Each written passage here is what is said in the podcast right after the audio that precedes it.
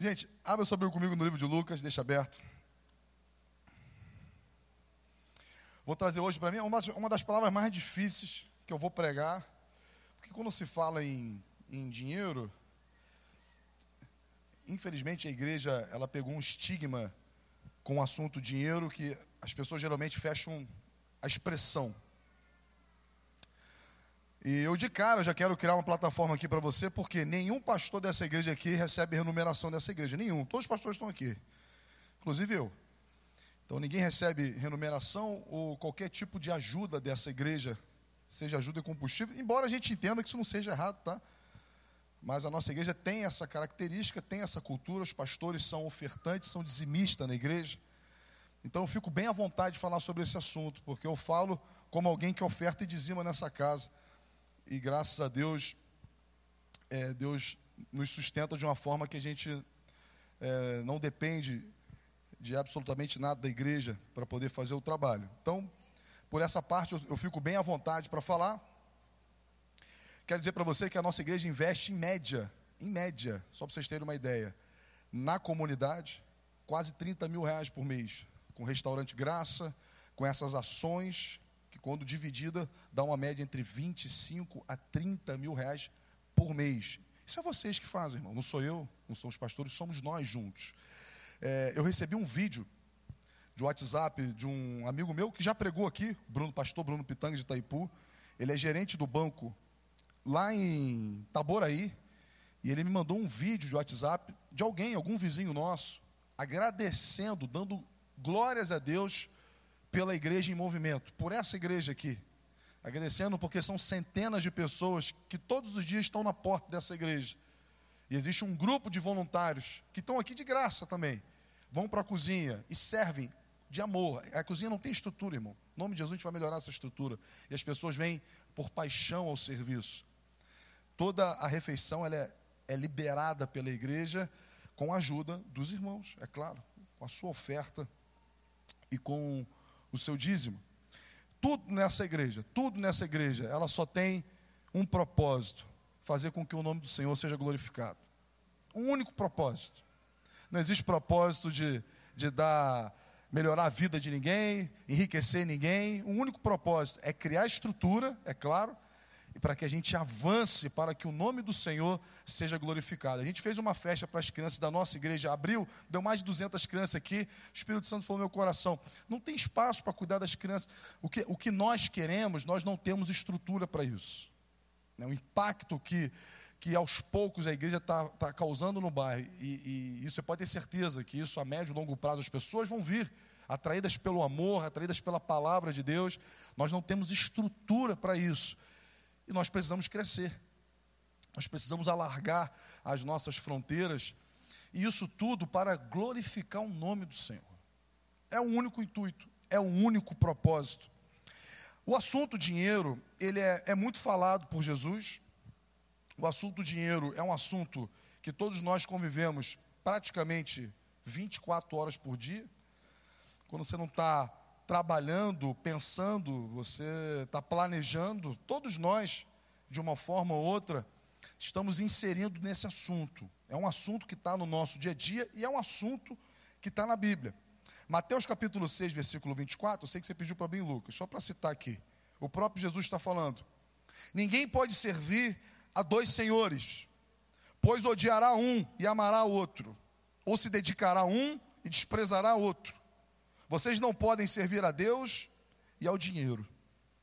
Jesus, ele. Você vê que no Antigo Testamento você vê Baal, Zebulim, você vai ver um monte, de, um monte de idolatria. Mas no Novo Testamento você não encontra mais o nome desses deuses. Mas Jesus fala de uma divindade aqui no Novo Testamento, que é o dinheiro. Jesus equipara a Deus a um falso, perdão, Jesus equipara o dinheiro a um falso Deus onde muitos, pelo menos o sistema que a gente vive nesse mundo, se prostra diante dele. E ainda não entendeu o propósito do dinheiro. E qual é o problema de você não entender o propósito do dinheiro? Você servir ao único Deus para se prostrar diante de um falso Deus.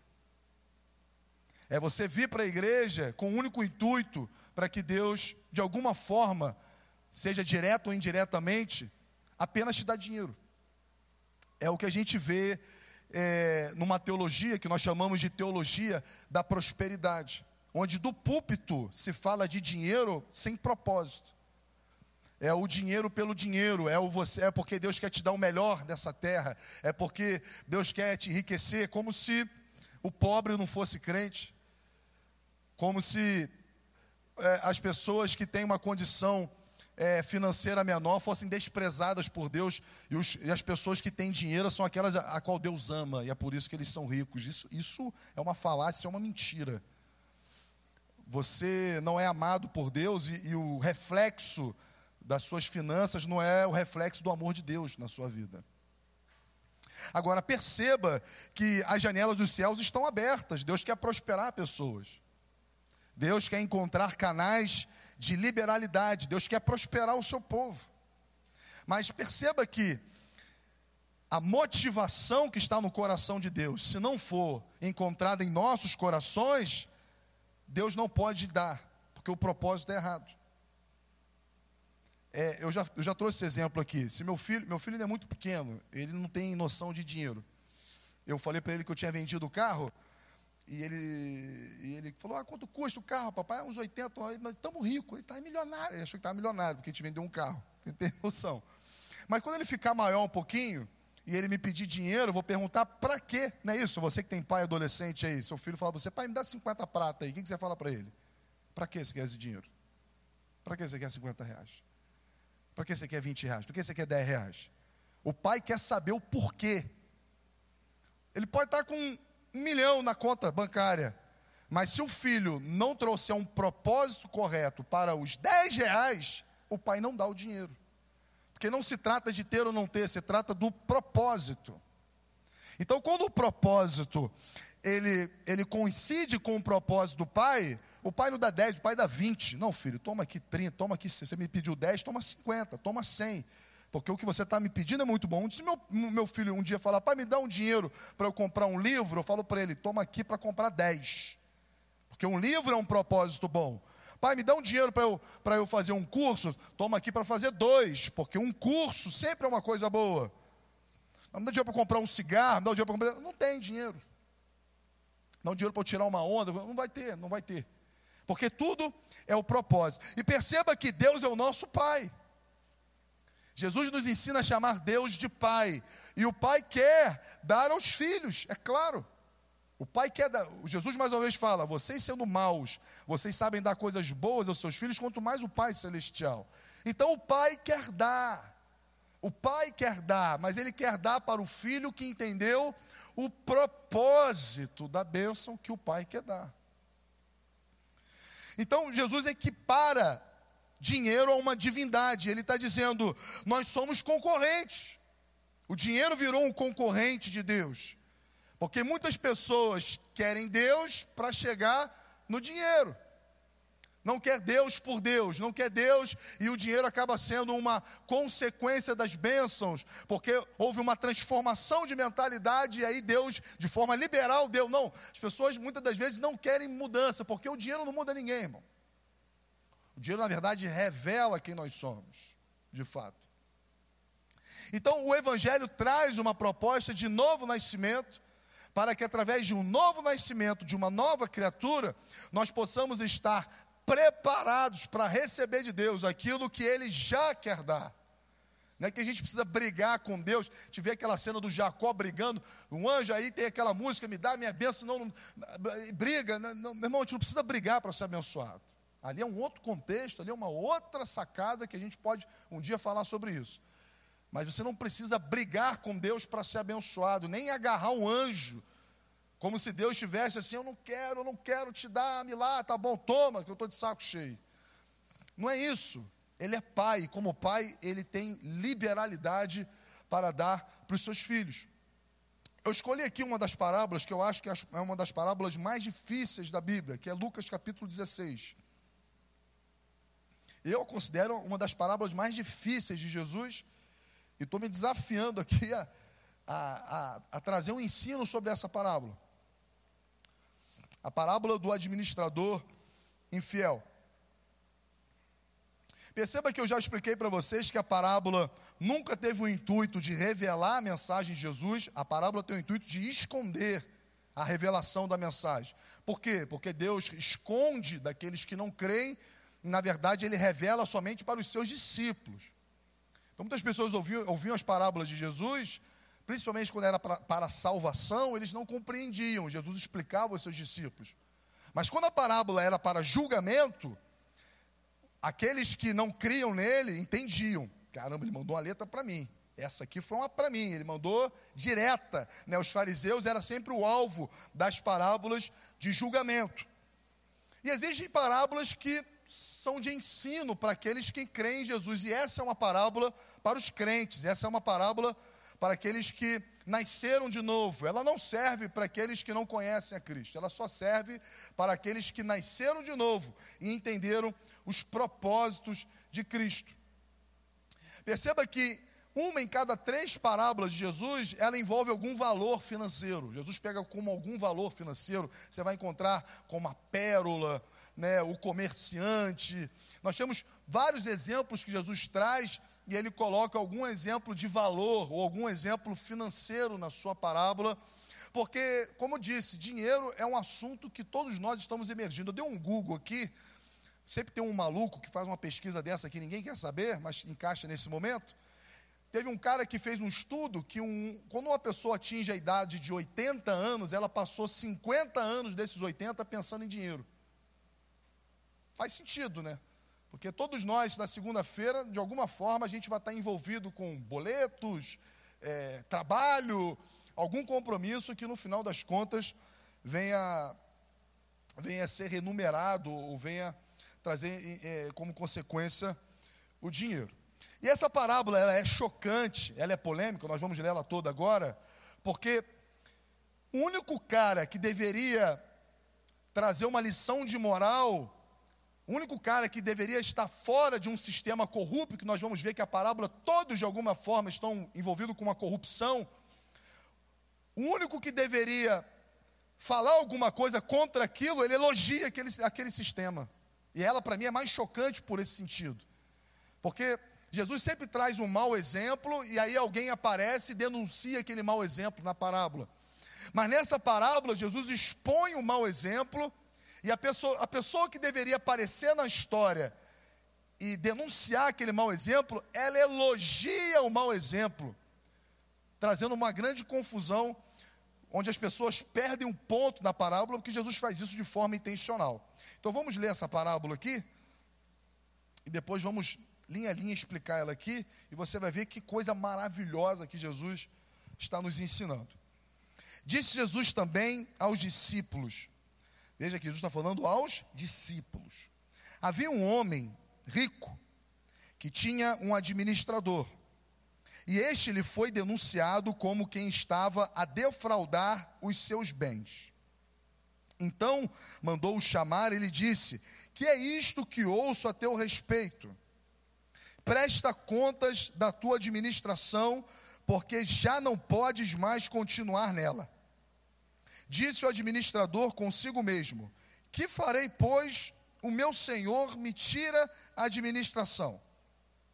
Trabalhar na terra não posso, também de mendigar tenho vergonha. Eu sei que farei, para que, quando for demitido da administração, me recebam em suas casas. Tendo chamado cada um dos devedores do seu senhor, disse ao primeiro: Quanto deves ao meu patrão? Respondeu-lhe ele: Cem cados de azeite. É como se fosse mil galões de azeite. Então disse: Toma a tua conta, assenta-te depressa e escreve cinquenta. Depois perguntou a outro: Tu quantos deves?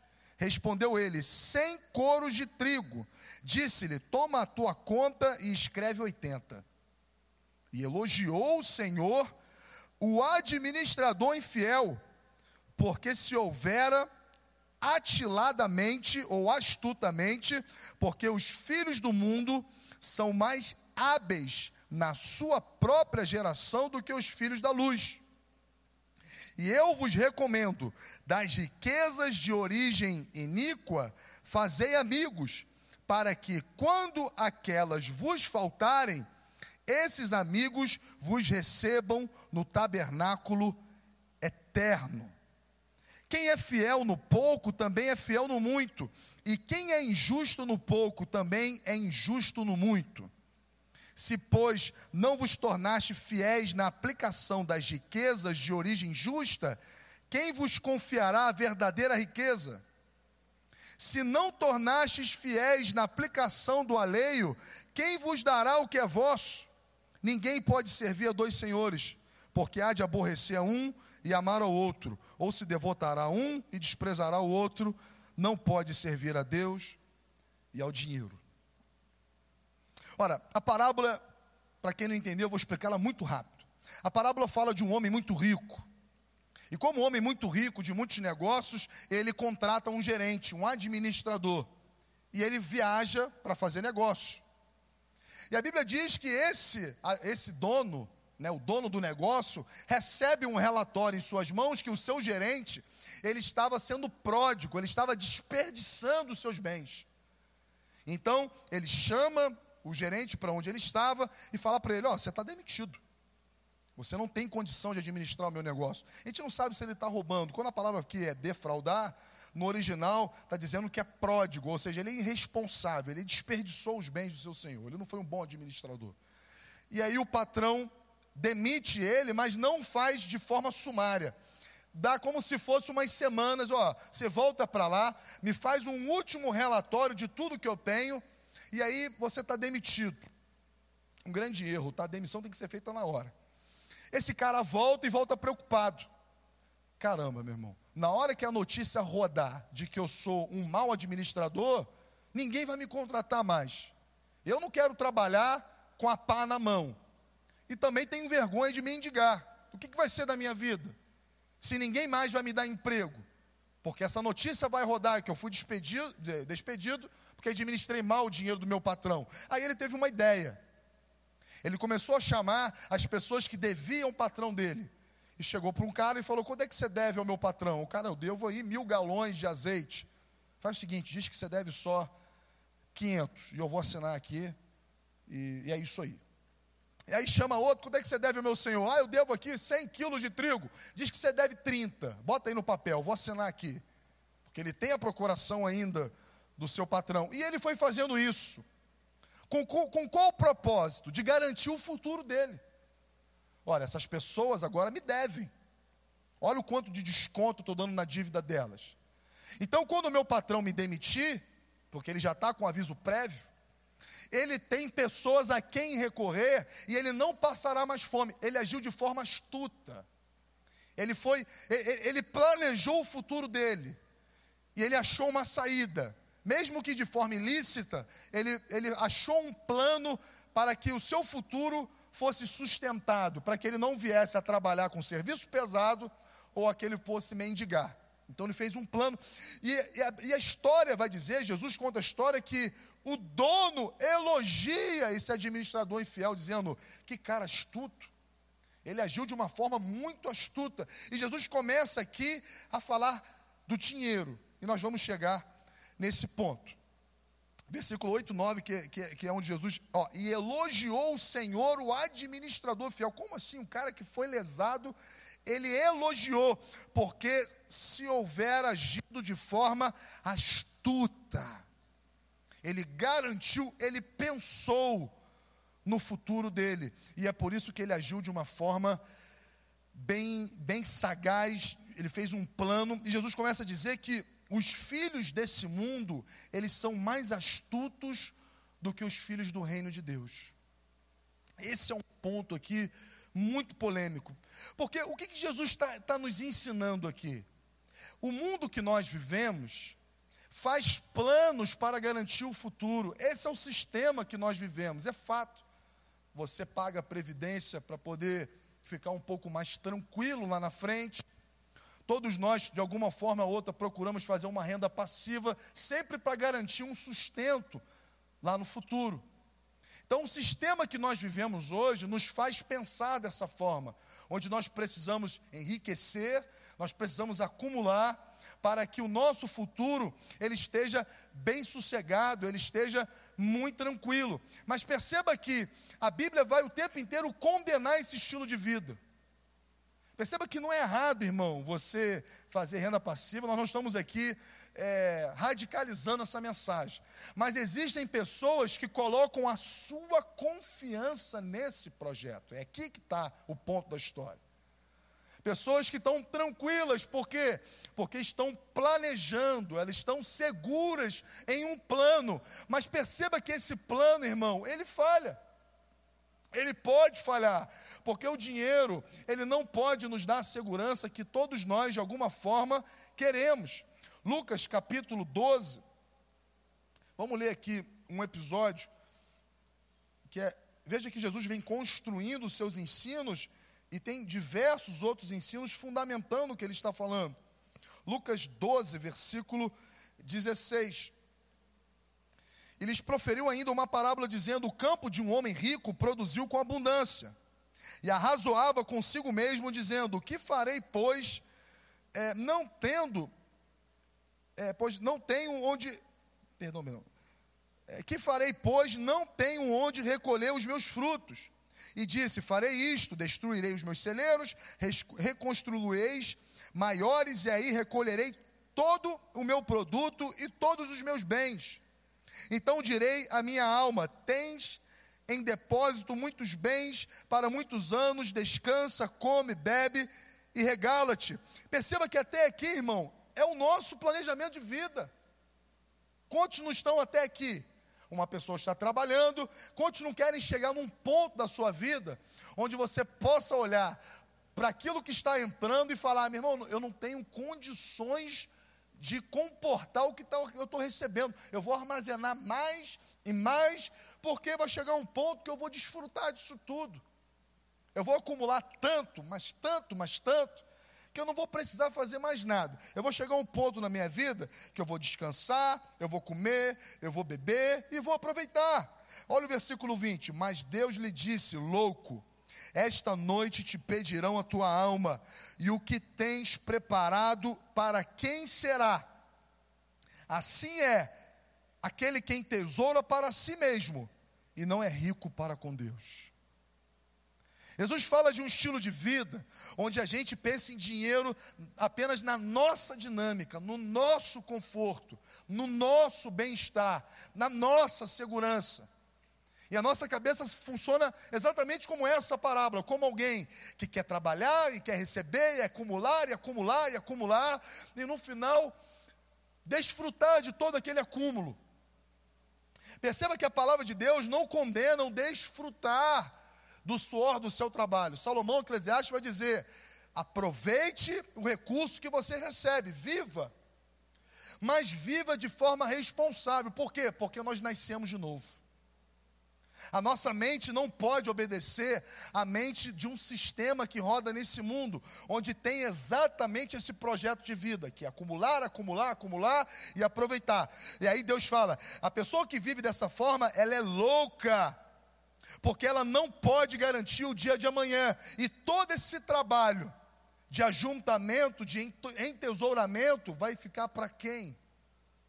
Anos e anos trabalhando se, se, e, e só juntando, só pensando em si, pensando em si, pensando em si. E a Bíblia fala que essa pessoa foi rica para consigo, mas ela não foi rico para com Deus. Irmão, é polêmico.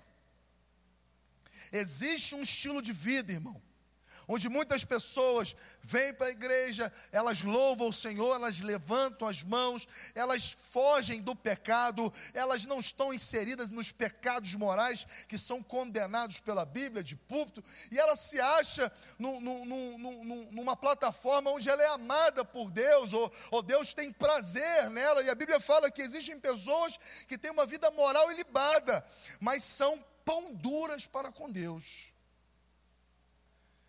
E perceba que aqui o assunto é dinheiro, porque a parábola é dinheiro. A parábola está falando o tempo inteiro em abundância de bens. Então Jesus, ele não, ele não negligencia esse tema. E é um tema muito pertinente para a gente falar. Porque a gente não está fazendo promessa de que se você vai dar, Deus vai te enriquecer. Não, não, o papo aqui não é esse, irmão. Nosso papo aqui não é arrecadação. A gente não está com nenhum desafio aí. E eu estou arrumando alguma estratégia para que você oferte mais. Meu irmão, é uma palavra de ensino.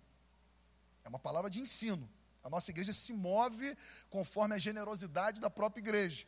Então, não, não é uma estratégia, é uma palavra de ensino para você e para mim. Então, Jesus está falando que existe um estilo de vida onde as pessoas podem orar, elas podem vir para a EBD, elas podem ter né, uma vida moral cristã, mas se o dinheiro dela não for convertido, Jesus fala, essa pessoa é louca, todo o plano dela é terreno. Parece que ela, ele, a pessoa resume a vida dela às coisas desse mundo. As orações sempre estão voltadas à materialidade nesse mundo. O problema é sempre aquele problema que é passageiro, o apóstolo Paulo fala. É leve e momentâneo as aflições desse mundo. Mas a cabeça daquela pessoa vive o tempo inteiro em acumular, acumular e acumular e desfrutar daquele acúmulo. Mas a pergunta que fica é: aonde fica o dinheiro e o reino de Deus? E Jesus está ensinando nessa parábola que nós estamos lá em Lucas capítulo 16. Eu peguei aqui também Mateus capítulo 6, versículo 19. Eu não sei se eu já li. Acho que foi o versículo que eu abri.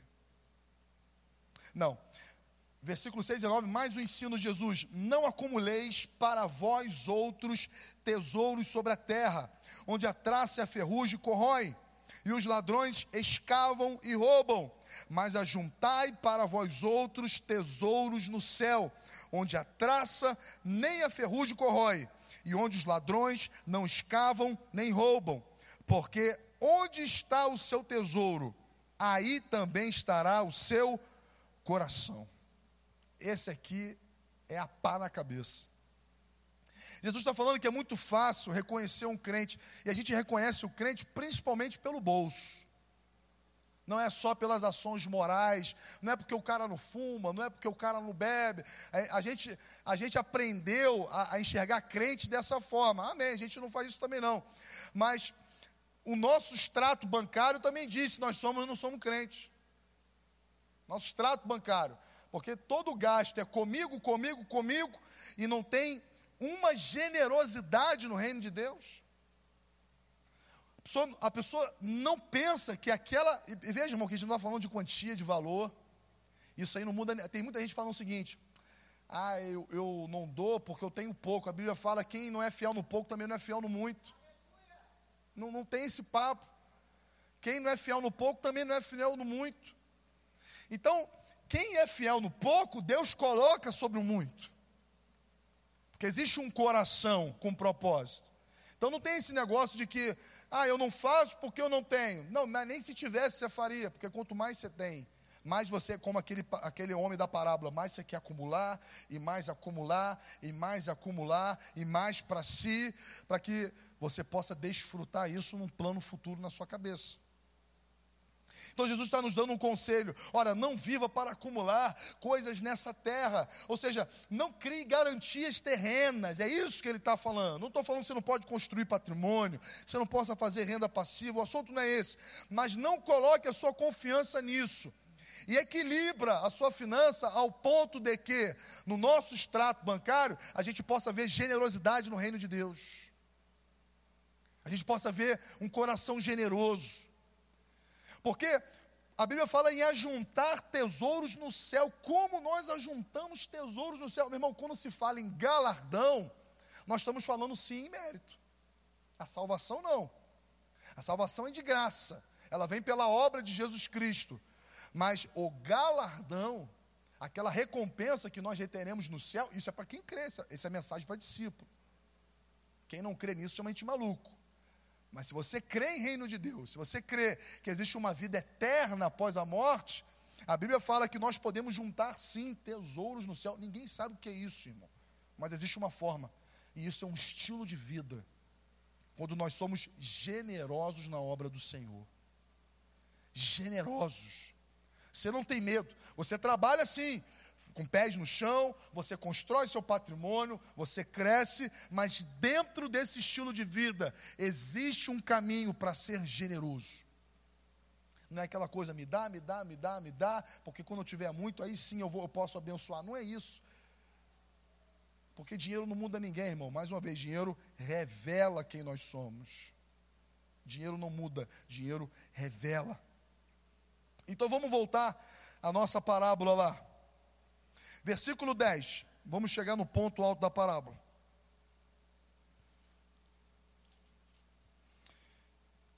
Quem é fiel no pouco também é fiel. Vamos ver no versículo 9, perdão.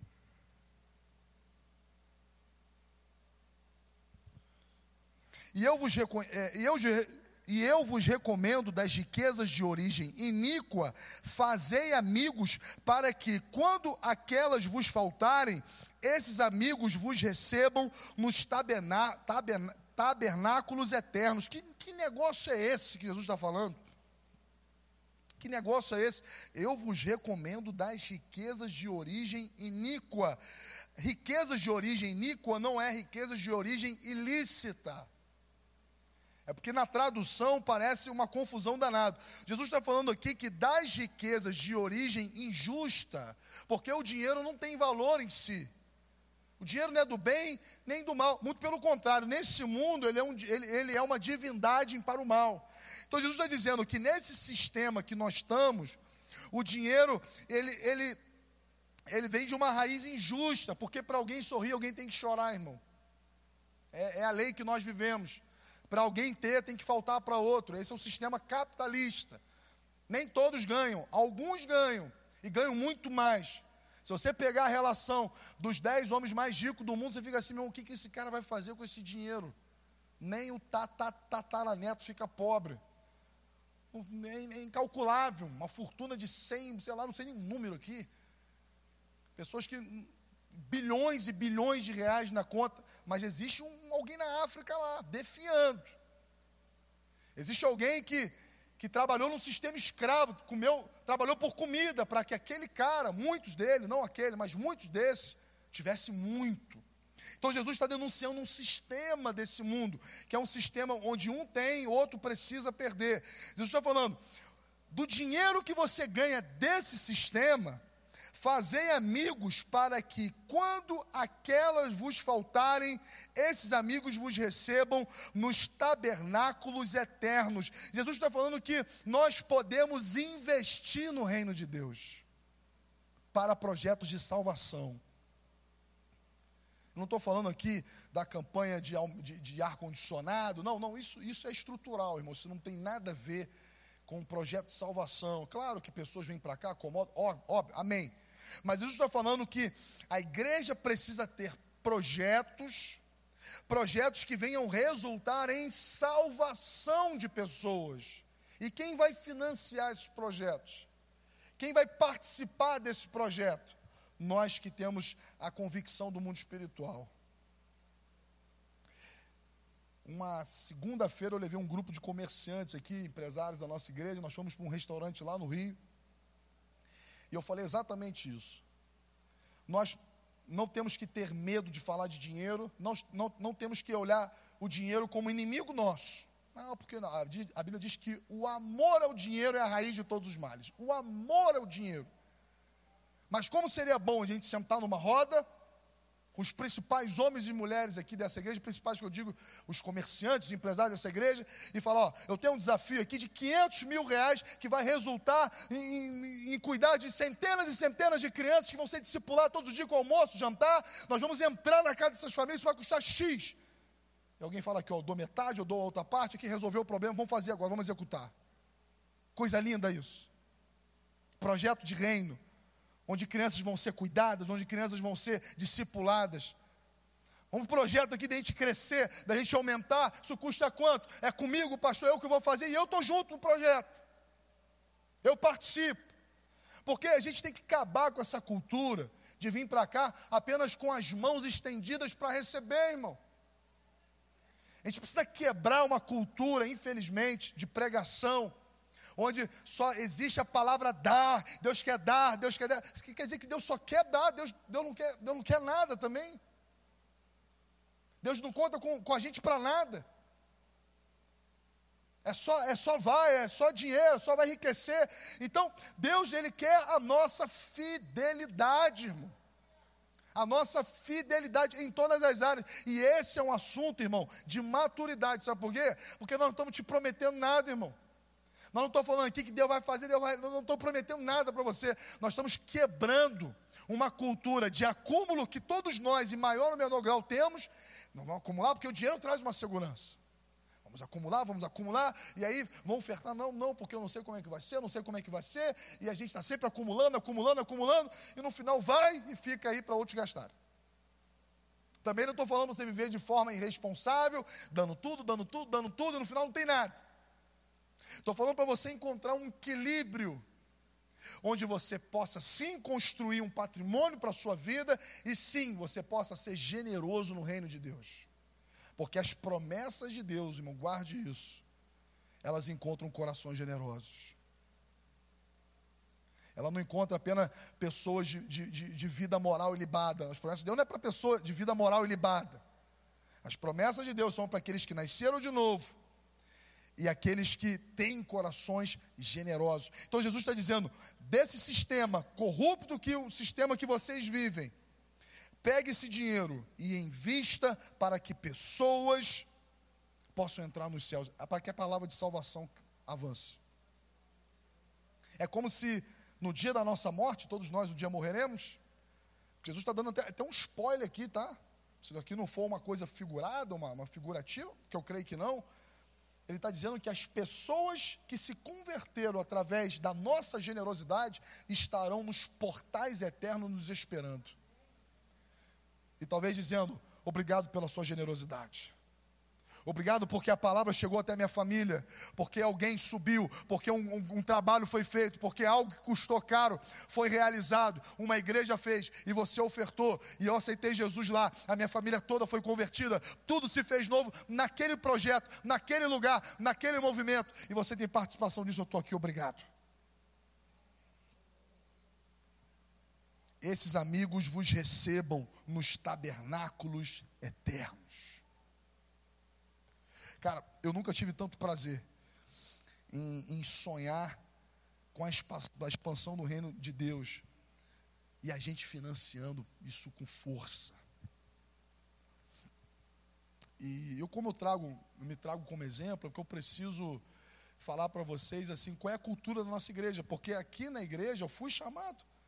E a pergunta é: por que você não faz, não tira? Por que você não tira salário? Por que você não faz retirada? Você tem direito a X, por que você não faz? Isso é direito seu, tem nada de errado. E eu falei, cara, eu simplesmente estou pegando essa semente e nós estamos plantando na comunidade. Nós estamos reinvestindo para que mais e mais e mais pessoas possam ser alcançadas por essa mensagem, porque Deus tem me sustentado. É difícil, é difícil, porque um lado da nossa cabeça sempre quer mais, sempre quer acumular mais. Mas existe um discernimento onde o Espírito Santo ministrou no meu coração. Eu tenho te sustentado, agora crie uma cultura de generosidade. Seja você o primeiro. Seja você o primeiro. Porque não adianta a gente falar algo que a gente não vive. Irmãos, eu falo em tantos aspectos. Mas nesse aspecto aqui, eu gostaria que você tivesse um pouco do exemplo da nossa casa, onde podendo abrirmos mão para que o trabalho cresça e avance cada vez mais, e mais e mais pessoas glorifiquem a Deus por causa disso. Sabe, quando o meu, quando o meu bolso se converteu, irmão, quando na minha vida eu aprendi a ser generoso, eu tenho visto cada vez mais as janelas dos céus se abrindo para a nossa casa. Cada vez mais. E eu falo isso com muita tranquilidade, porque se essa igreja entrar X, eu continuo na mesma situação, e se ela entrar sem X, eu continuo na mesma condição. Mas o trabalho, tenho absoluta certeza, ele avança. Com mais força, com mais de forma mais organizada, com mais alcance, e onde as pessoas cada vez mais glorifiquem a Deus por essa igreja. Obrigado, Jesus, porque existe uma igreja ali que não está pensando apenas em si própria, mas com mensagens com trabalhos e projetos que façam com que o nome do Senhor saia dessas quatro, dessas quatro paredes. Então não se trata do quanto, mas se trata de quem é você. Não se trata de valor, irmão. Não se trata que a oferta 10x é melhor que eu. Não se trata de valor, se trata de fidelidade. E não é possível a gente falar aqui de crescimento, de prosperidade, porque nós falamos sobre isso. Mais uma vez, nós estamos juntando aqui os comerciantes. Cola nesse projeto que é o Crescer Mais. Cola aí, irmão. Cola nesse projeto, você vai aprender muito. E vai crescer muito nesse projeto. E são projetos onde a gente está, em primeiro lugar, não é dando estratégias, qual é o negócio que está dando mais, qual é o lugar. A gente não está aqui para isso. A gente está aqui para quebrar uma mentalidade, uma mentalidade pequena, que é aquela me dá, Senhor. Existe uma mentalidade, onde as pessoas chegam na igreja assim: o que a igreja pode fazer por mim? Isso é uma mentalidade pequena. Agora, quando você chega na igreja se perguntando o que, que eu posso fazer pela igreja, sua mentalidade é outra, mudou. Mudou. Um monte de gente chega aqui, o que a igreja pode fazer por mim? E a igreja pode fazer muito, irmão.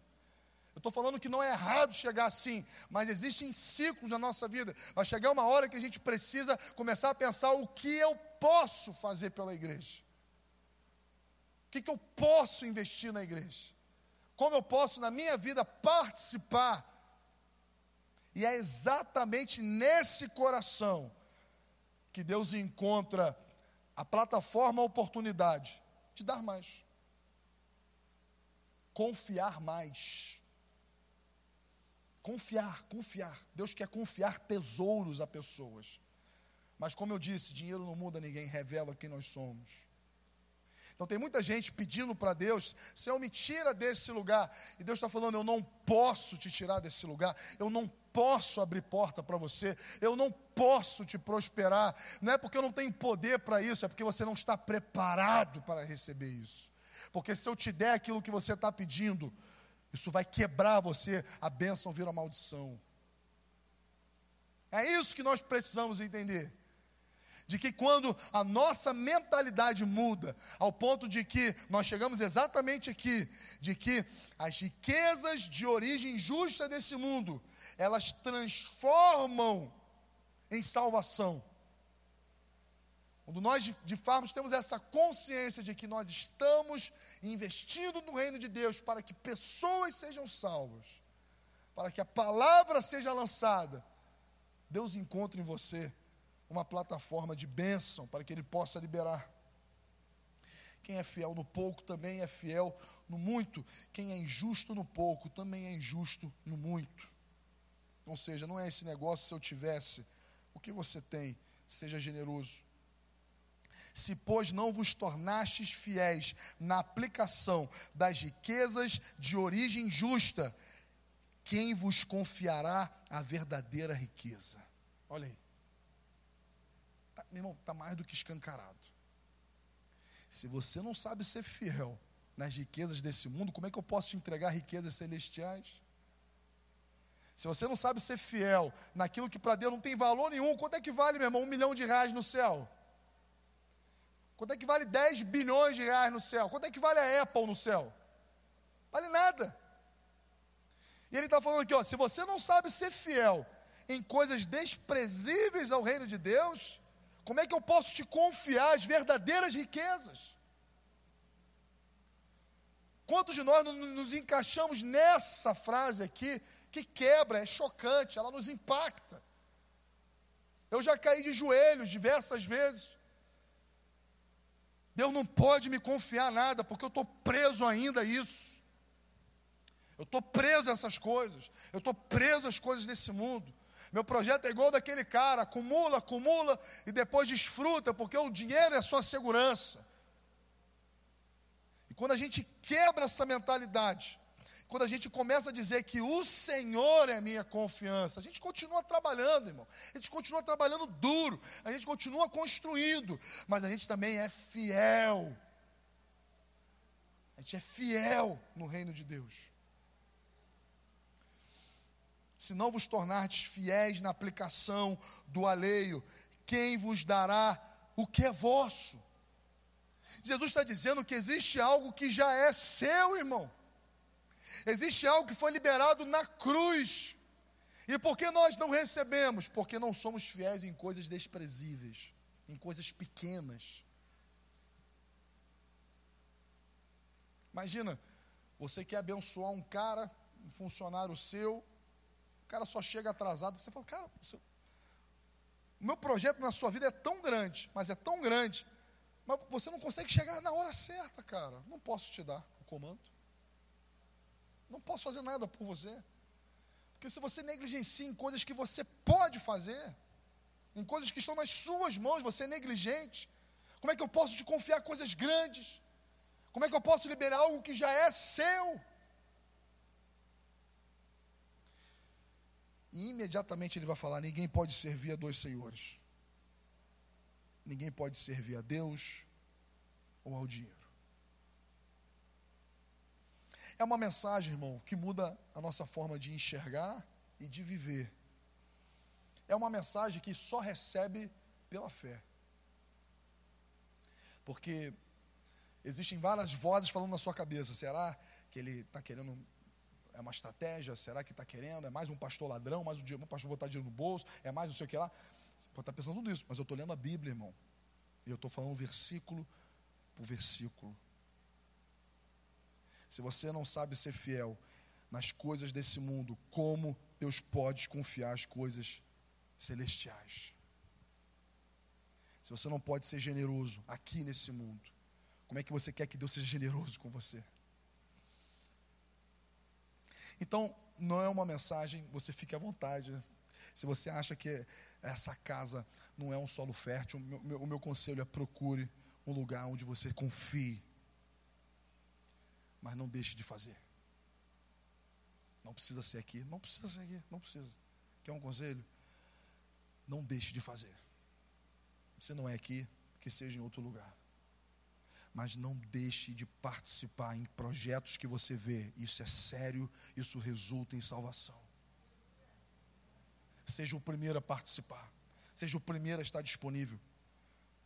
Porque se você for fiel nas coisas desse mundo, Deus lhe entregará riquezas que já são suas, conquistada por Cristo na cruz se o seu coração for um coração desprendido, se a sua segurança não está naquilo que o homem pode fazer ou naquilo que o dinheiro pode fazer por você, se a sua segurança está no Senhor e você entende que sim, é possível acumular tesouros nos céus. Se você entende que isso é uma verdade, nós somos os primeiros a querer fazer isso. Os primeiros. É por isso que eu, eu não sou hipócrita para dizer que cada um real que você dá, Deus dá mil de volta. Porque eu teria que vender tudo que eu tenho e dar para cá. Tem que ser exemplo. Se você acredita no que você está falando, então me, me fala o que você faz. Então não estou falando que você vai fazer isso, estou falando que o coração generoso sempre prosperará.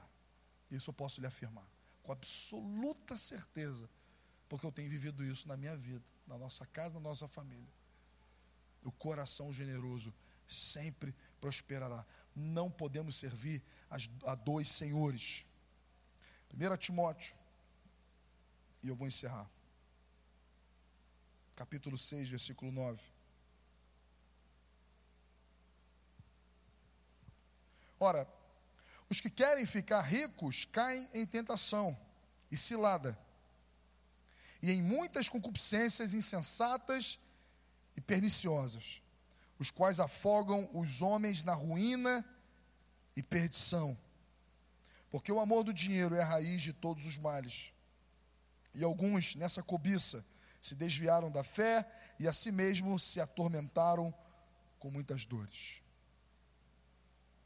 Quem não consegue encontrar propósito no dinheiro, encontrará ruína.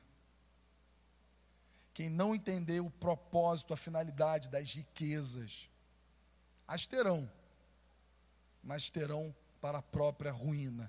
Isso é empírico, irmão.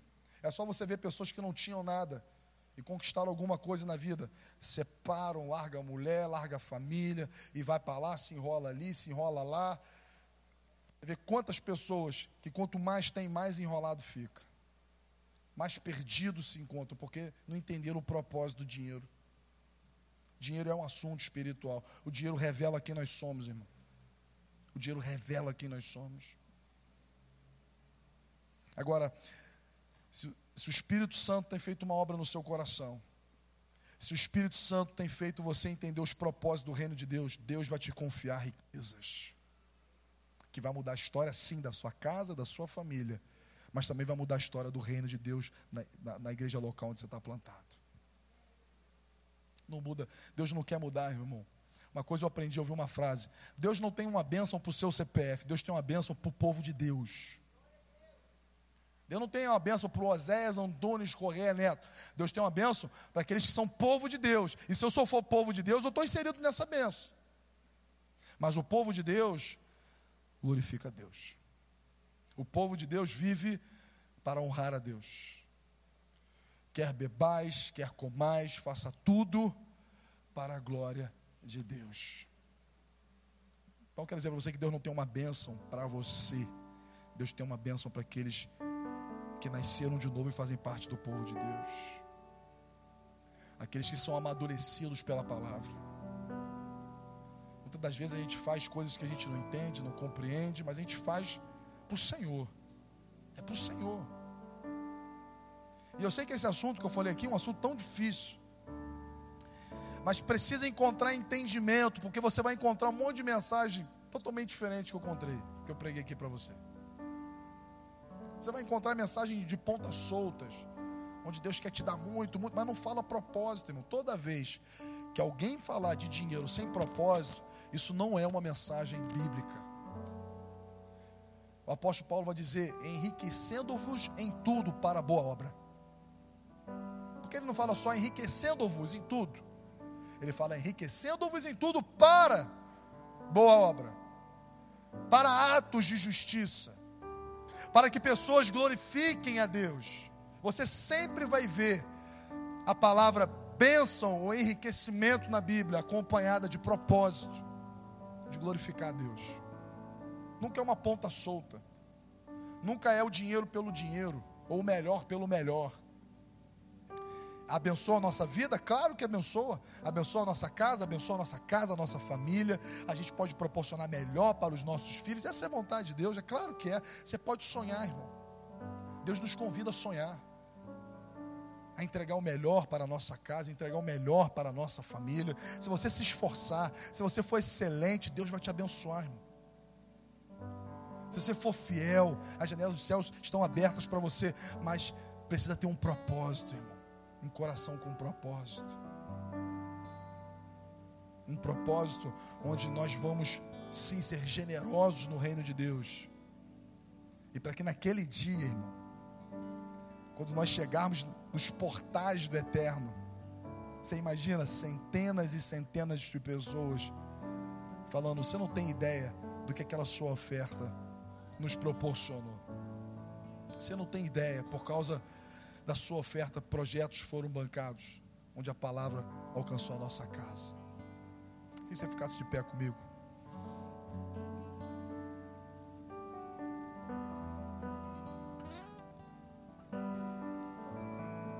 Nós vamos orar, irmão. Porque tudo o que Deus quer fazer na sua vida depende do seu coração. Depende do seu coração, irmão. Eu gosto, eu gosto de uma frase, eu falo ela muito, eu tenho uma camisa, Evangelho não é mágica. Deus não quer mudar a sua história porque você está sofrendo. Ah, Deus não quer te dar porque você está precisando. Deus não escuta o clamor do necessitado. Quantas pessoas estão necessitadas? O mundo, o mundo jaz o maligno, irmão. Agora, um coração contrito, Deus não desprezará. Um coração contrito um coração quebrantado. É um coração com propósito. E aí a gente pode quebrar o assunto dinheiro e pode encaixar isso em todas as áreas da nossa vida. O que é que você está precisando? O que é que você tem pedido ao Senhor? A pergunta é: para quê? É para você? É só para o seu deleite? É para é satisfazer o, o nosso egoísmo? Ou de alguma forma isso vai glorificar o Senhor. Ou de alguma forma pessoas vão olhar e vão dizer: Glória a Deus, porque eu testemunhei algo que me fez lembrar do Senhor. É assim, irmão, que a nossa mentalidade precisa funcionar. Senhor, eu quero, é para isso, é para glorificar o Seu nome. Senhor, me dá, me prepara, Senhor, para poder me dar, para que o Seu nome seja engrandecido, seja glorificado. Senhor, eu quero ser comerciante, empresário, essa oração de ousadia, Senhor, eu quero, quero bancar esse projeto, eu quero, Senhor, um dia poder falar quanto é, porque eu quero que as riquezas que o Senhor façam chegar em minhas mãos também venham trazer riqueza no reino dos céus. Só existe uma forma, meu irmão, de criar riqueza no reino dos céus: salvação. Pessoas se rendendo ao nome do Senhor. Pessoas entendendo o sacrifício da cruz. E isso se faz, irmão, através de financiamentos, não tem como. Um missionário só vai quando é sustentado. Projetos só acontecem porque precisam de recursos. Trabalhos são financiados por quem? Pela igreja, porque a igreja ela é a esperança do mundo. Igreja é a esperança do mundo, porque além da necessidade é, material, a igreja também traz a palavra de vida eterna. Não se trata apenas de prato de comida, mas nós temos palavras de vida eterna. Não se trata apenas de, não se trata apenas de dar um presente para uma criança, mas nós temos palavras de vida eterna. Nós temos algo, nós carregamos algo que muda que transforma, que faz com que uma vida que só pensa em coisas desse mundo passa a juntar tesouros nos céus. E que isso venha através da sua vida, pela sua casa, pela sua família. Você tenha esse coração generoso, um coração que não apenas pense em si, mas construindo na sua vida, você também seja um parceiro no que Deus está fazendo e realizando nessa terra. Vamos orar, Pai. Obrigado, Jesus, por essa igreja. Obrigado, Senhor, pelo seu povo que aqui está reunido. Homens e mulheres que custaram, custaram a vida do seu próprio filho, do seu único filho. Obrigado, Pai, porque o Espírito Santo habita dentro de nós. Esse Espírito Santo transforma o nosso coração. Esse Espírito Santo nos muda e muda a nossa forma de pensar, e muda a nossa forma de agir. Antigamente nós vivíamos para nós mesmos. Antigamente nós vivíamos apenas para aproveitar as coisas dessa terra. Tudo, todos os projetos e planos se resumiam aqui e agora. Nós continuamos, sim, a desfrutar das coisas dessa terra, mas também somos colaboradores do reino dos céus. Sim, nós desfrutamos, Pai, da prosperidade que o Senhor nos dá nessa terra. Mas também fazemos dessa prosperidade um lugar para que o reino de Deus avance e cresça. E que mais e mais pessoas elas não se enriqueçam por causa da oferta do seu povo, mas e que mais e mais pessoas se, se convertam pela oferta do seu povo. Não se trata de enriquecer um, mas se trata de mudar milhões e milhões e milhões de pessoas que estão ardentemente ansiando a manifestação dos filhos de Deus. E nós, como igreja, nós estamos aqui, Pai, dizendo: Eis-nos aqui, Senhor. O Senhor pode nos enviar. O Senhor pode, Senhor, me confiar. E existem aqui dezenas de pessoas a qual Deus quer confiar a você algo grande. Deus quer realizar, Deus quer mudar, Deus quer prosperar. Mas a pergunta que Deus faz é você até quando você vai continuar pensando apenas em si? Até quando você vai se prostrar diante de um falso Deus que é o dinheiro? Ele não pode te dar a segurança que Deus te dá. Ele não pode mudar absolutamente nada, ele só vai revelar quem você é. E se você tiver um coração convertido, dinheiro fará com que pessoas glorifiquem o nome de Deus. Mas se o seu coração não for convertido, isso vai ser uma ruína para a sua vida. Então, em nome de Jesus, seja inteligente. Em nome de Jesus, peça um coração novo ao Senhor. Fala, Senhor, me dá um novo coração me dá um coração pronto a obedecer. Me dá, Pai, um coração sensível à tua voz. Para que quando o Senhor falar dê, eu possa dar. E quando o Senhor falar vá, eu posso ir. Porque eu sei quem tenho crido, eu sei quem é a minha fonte. Tu és o meu Pai, Tu és o dono de tudo. Tudo que existe, existe pelo poder da Sua palavra.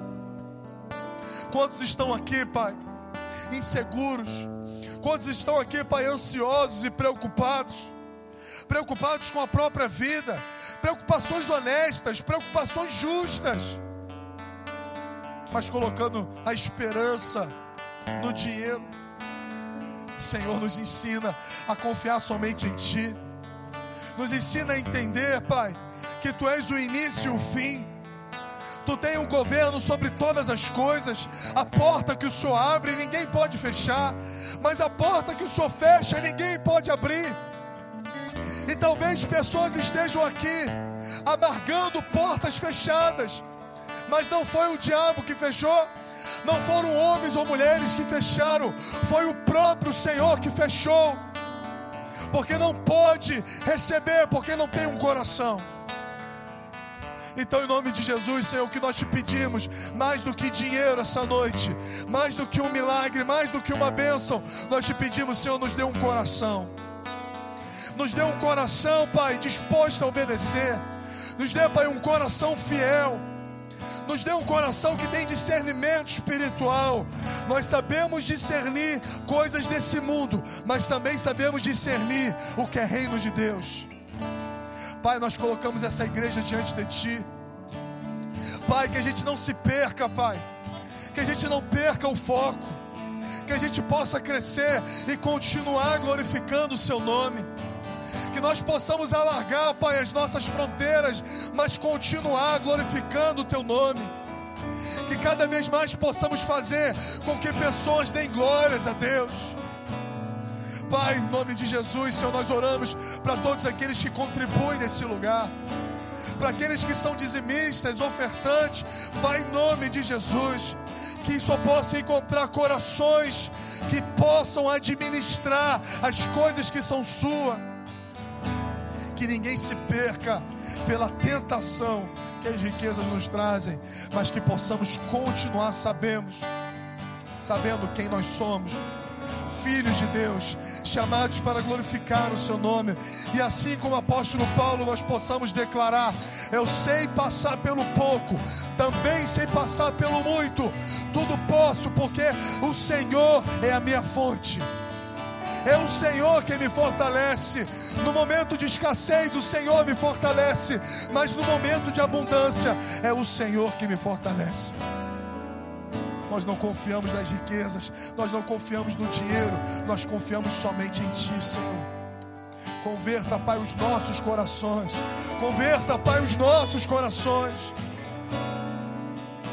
Chame cativos homens e mulheres, cativos a Ti, para que o Seu nome seja glorificado em nossas vidas. É o que te pedimos, agradecemos, em nome de Jesus. Amém.